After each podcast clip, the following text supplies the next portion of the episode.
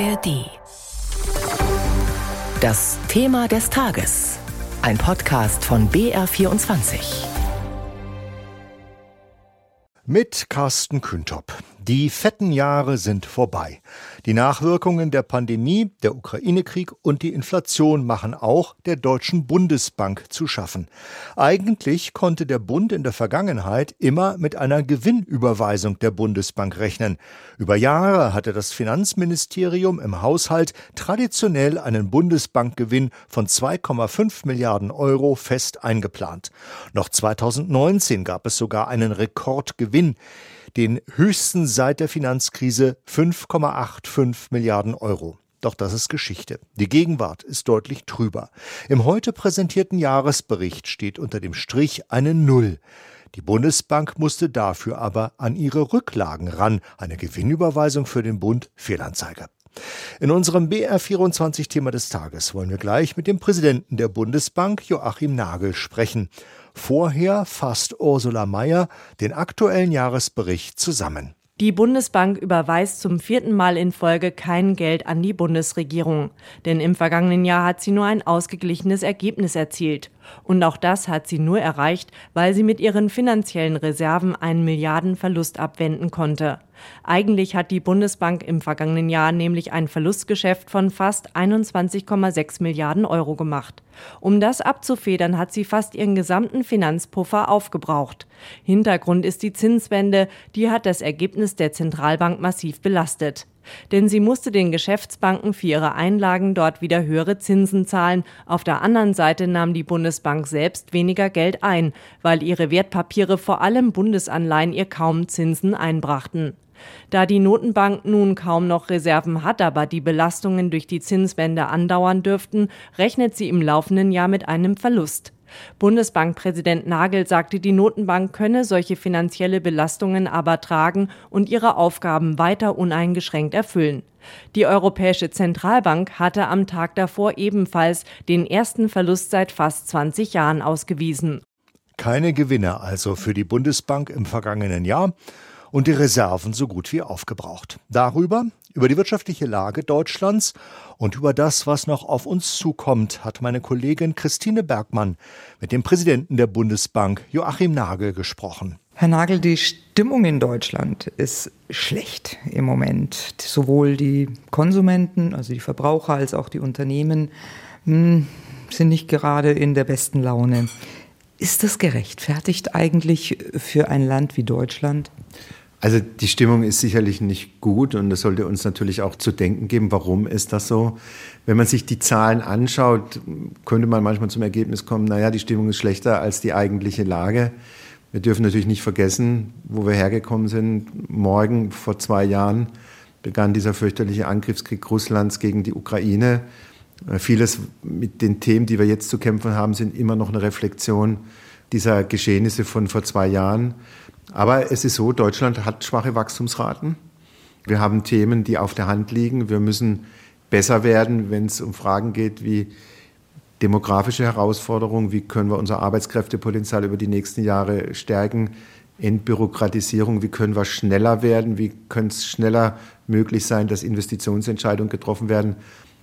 Lange Rede, kurzer Sinn, Vertrauen ist eine Grundbasis für starkes wirtschaftliches Wachstum und das Vertrauen ist derzeit nicht da, wo ich es auch gerne sehen würde wollen als Bundesbankpräsident. Jetzt sind diese Punkte alles keine neuen Punkte, über die reden wir schon ganz, ganz lange. Entbürokratisierung, Digitalisierung. Was macht Sie optimistisch, dass das jetzt funktioniert? Also zunächst mal ist es gut, dass man diese Analyse gemacht hat. Ich meine, wir sind ausgesprochen gut immer im Analysieren. Wir müssen noch besser werden in der Umsetzung. Da haben vielleicht andere Länder mitunter manches voraus. Deswegen, ich würde mir wünschen, im Jahr 2024, dass wir mehr Zuversicht entwickeln, mehr nach vorne schauen, die Ärmel hochkrempeln und die Themen angehen. Es gibt für diese Fragen auch Lösungen. Es ist ja nicht so, dass es nur die Analyse sei. Es gibt auch Lösungen dafür, aber es geht eben jetzt an die Umsetzung. Ein Teil der Wachstumsschwäche liegt auch daran, dass Unternehmen zu wenig investieren. Es wird äh, argumentiert, dass die Zinsen ebenso hoch sind, dass es teuer ist zu investieren. Welche Rolle spielt da die Geldpolitik oder welche Verantwortung trägt sie da? Also die Geldpolitik trägt ja zunächst mal, was das Mandat angeht, die Verantwortung für die Preisstabilität. Aber wir wissen, dass niedrige Inflationsraten das beste Schmiermittel sind für das zukünftige Wachstum. Deswegen war es uns ja so wichtig, dass äh, erstmal die Inflation wieder in den Griff zu bekommen ist. Und das wird jetzt auch geschehen oder ist bereits ja zum großen Teil geschehen. Vertrauen muss dann zurückkehren in die Wirtschaft. Man kann wieder mit stabilen Preisen rechnen. Das erleichtert auch die zukünftigen Investitionsentscheidungen. Und wenn dann noch die gesamtwirtschaftlichen Rahmenbedingungen stimmen, dann werden auch die Investitionen wieder zurückkommen. Nach unserer Vorausschau ab der zweiten Jahreshälfte 2024 wird es besser, aber klar ist, jetzt gibt es halt einiges äh, zu tun und mitunter sicherlich auch ja, Entscheidungen, die, die nicht einfach zu treffen sein werden. Welche Gefahren sind es denn, die da noch dagegen stehen oder die Sie da sehen, dass die Inflation vielleicht noch nicht ganz endgültig bekämpft ist?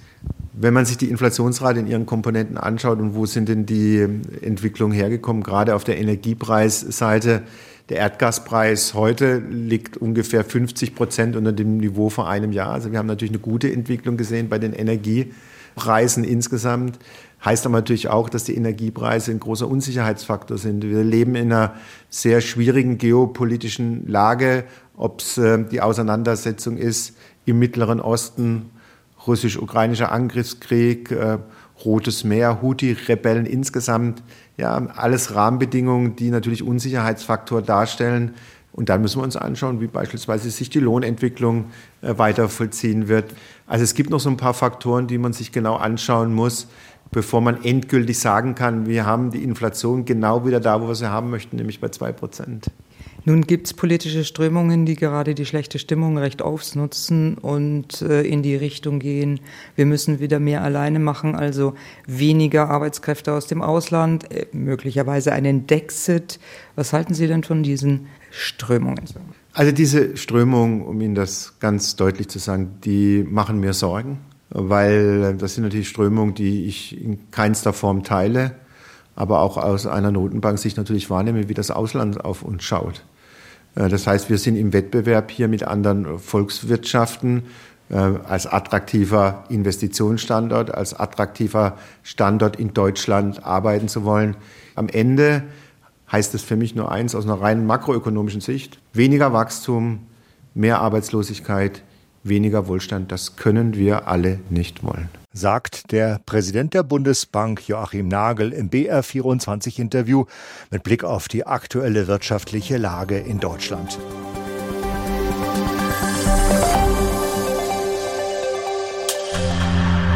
Jede Zeit ist Hörspielzeit.